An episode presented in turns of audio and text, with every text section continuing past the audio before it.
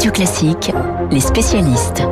Les spécialistes, donc Dimitri Pavlenko dans un instant et tout de suite Emmanuel Faux. Bonjour Emmanuel. Bonjour Bernard, bonjour à tous. Emmanuel, pendant que le monde entier avait les yeux tournés vers les États-Unis pour la présidentielle, la Tunisie a connu plusieurs nuits d'émeutes dans des quartiers difficiles, dirons-nous.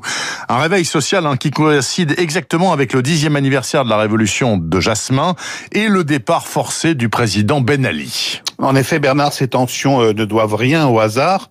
Elles couvaient déjà en décembre dernier, alors que le pays commémorait le geste de Mohamed Bouazizi, vous savez, ce vendeur de fruits et légumes qui avait allumé la mèche des printemps arabes en s'immolant par le feu il y a dix ans à Sidi Bouzid.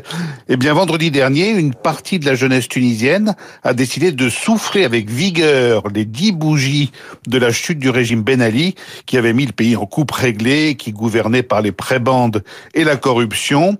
Des incidents ont éclaté dans des zones défavorisées de plusieurs villes, que ce soit à Casrine au centre, à Kerouan, à Gafsa au sud, au Kef à l'ouest ou dans la banlieue de Tunis au nord.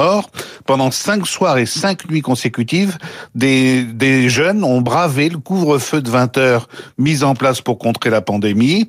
Ils se réunissaient dans des quartiers et affrontaient la police à coups de pierre et de cocktails Molotov, s'attirant en réponse des quantités généreuses de gaz lacrymogène. Le Premier ministre tunisien a fini par monter au créneau pour dénoncer des vols et des pillages, n'ayant rien à voir, a-t-il dit, avec un mouvement de protestation pacifique. L'armée a même été appelée en renfort pour protéger les bâtiments publics. Alors finalement, le calme est revenu en milieu de semaine avec quelques heures ici ou là, mais selon des ONG indépendantes, il y aurait eu près de 1000 arrestations au total et des poursuites engagées pour de simples appels à la manif lancés sur les réseaux sociaux. Il faut bien sûr préciser, Emmanuel Faux, qu'en Tunisie, comme partout ailleurs, bien sûr, la situation sociale s'est terriblement dégradée à cause de la crise sanitaire. Ah bah la crise sanitaire a aggravé les choses, c'est tout à fait évident. Et, et le virus qui s'ajoute à la pauvreté, ça fait beaucoup, en particulier dans ces petites villes du centre qui étaient en souffrance et qui ont vu des milliers d'emplois disparaître en quelques mois dans le secteur du tourisme et de la restauration notamment, avec un taux de chômage pouvant dépasser 50% localement dans certaines régions. Mais il y avait déjà un terreau, on peut dire. Et ce terreau, c'est celui de l'insatisfaction, de la déception et de la désillusion de toute une jeunesse qui avait placé ses espoirs dans la révolution du jasmin et qui n'a rien vu venir malgré les promesses des réformes de tous les dirigeants qui se sont succédés au pouvoir depuis dix ans.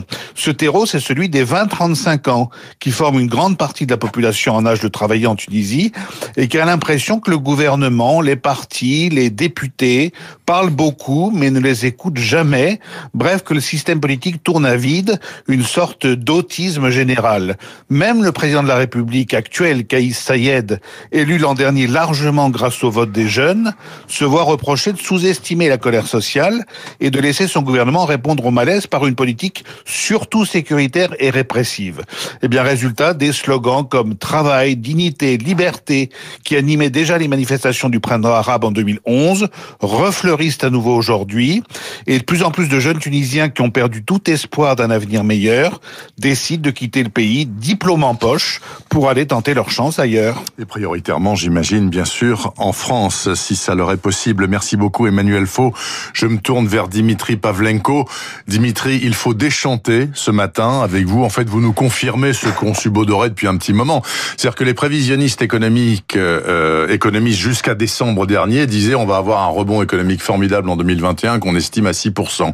pour le PIB. Et puis le variant britannique est arrivé en attendant le sud-africain, voire d'autres. Et là, c'est fini, terminé. Ce sera pas 6%. Si on fait du positif, ce sera déjà très bien.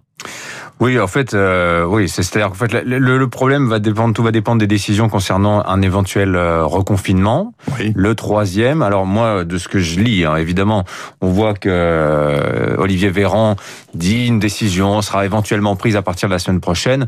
Il y a quand même une espèce de consensus qui se forme sur la quand même très forte probabilité qu'une décision soit prise. Allez, on dit mi-février.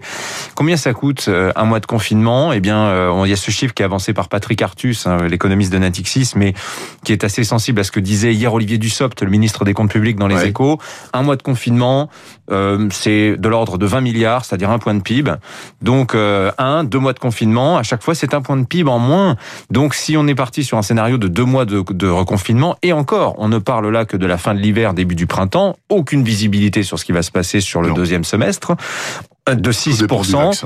voilà, tout, tout, oui, oui, de, et, d'autres paramètres, mais de 6% de perspective de croissance en 2021 sur deux, avec deux mois de confinement, on retombe à 3 4%. Hmm. Et c'est donc une année 2021 qui se présente. Ce qui serait remarquable, ce qui serait pas mal quand même, 3 4%. Oui, compte tenu quand même euh, d'une baisse de moins 9, moins 10% l'année dernière, cela veut dire Bernard qu'on ne retombe même pas euh, au niveau de, 2019. Ce retour à 2019 aujourd'hui, euh, toujours Patrick Artus hein, dit ça n'est pas possible avant 2023. Hmm. Quelle est la situation euh, dans des, avec des secteurs qui sont durablement touchés, qui peut-être ne s'en remettront pas? Je vous donne l'exemple par exemple de la Compagnie des Alpes, un leader mondial des domaines skiables, qui a annoncé ses résultats de, sur le dernier trimestre de 2020.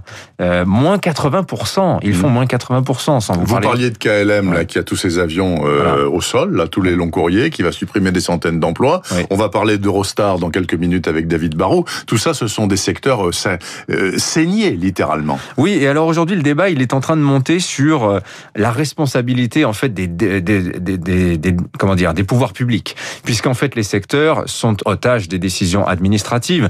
Évidemment que quand euh, l'État dit on va on, on, établit un couvre-feu à 18 heures, ça impacte le commerce, il ne le fait pas de gaieté de cœur. Mais aujourd'hui la question est là et le débat est en train de monter à ce sujet, parce que quand on regarde la baisse de l'activité aux États-Unis et sa reprise, on constate qu'elle est beaucoup moins forte cette baisse qu'elle ne l'a été en France. Vous mettez les deux courbes en parallèle, c'est assez stupéfiant. Moins 4% mmh. l'an dernier pour les États-Unis, moins 10 pour nous.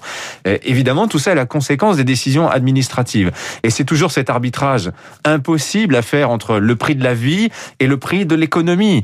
Euh, presque 500 000 morts aux États-Unis, c'est ce que dit Joe Biden. Pour 330 millions d'habitants. Hein. Oui, oui, pour 330 millions d'habitants. 70 000. le chiffre dans l'absolu, Bernard, quand même, 500 euh, 000, c'est quand même. Je sais, c'est plus que les de la Seconde Guerre mondiale. C'est quand même colossal. Et donc cet arbitrage, il est fait aux États-Unis plus en faveur de l'économie qu'il ne l'a été euh, chez nous. Alors, est-ce qu'il va y avoir une adaptation de la politique euh, à ce niveau-là euh, Le gouvernement va-t-il réviser ses priorités au vu de l'impact économique? On sait aujourd'hui, l'année dernière, la crise, elle a coûté au pouvoir public 80 milliards. Voilà le surcoût de la crise du Covid. Donc, ce sont toutes les aides à l'économie cumulées. Et ça, c'est hors compte sociaux. Hein. Je vous parle pas du coût du coût pour la Sécu, Et, etc. et on sait que l'État, l'année dernière, a dépensé 350 milliards. C'est 30% de plus qu'il ne récupère avec les impôts. Cet argent, on va le chercher sur les marchés. Mmh. Les marchés nous prêtent à très bon compte aujourd'hui. Quasiment à zéro. Quasiment à zéro. On a l'exemple hein, d'une levée de fonds. 7 milliards, un horizon de 50 ans, à un taux de 0,6%. Il y a eu 75 milliards de demandes pour ce fameux emprunt, euh, cette, cette, fameuse OAT euh, d'il y a deux jours. Toutes ces, tous ces paramètres-là, ils sont cruciaux pour 2021. Et euh, évidemment, on suivra ça au quotidien, mon cher Bernard. J'espère bien, Dimitri Pavlenko. Et dès lundi, hein, sans faute, hein, dans la matinale, bien sûr, avec Guillaume Durand. Il est 7h48 exactement. Merci de nous écouter sur Radio Classique. À suivre dans une minute, le journal imprévisible. Marc Bourreau est extrêmement bien entouré ce matin.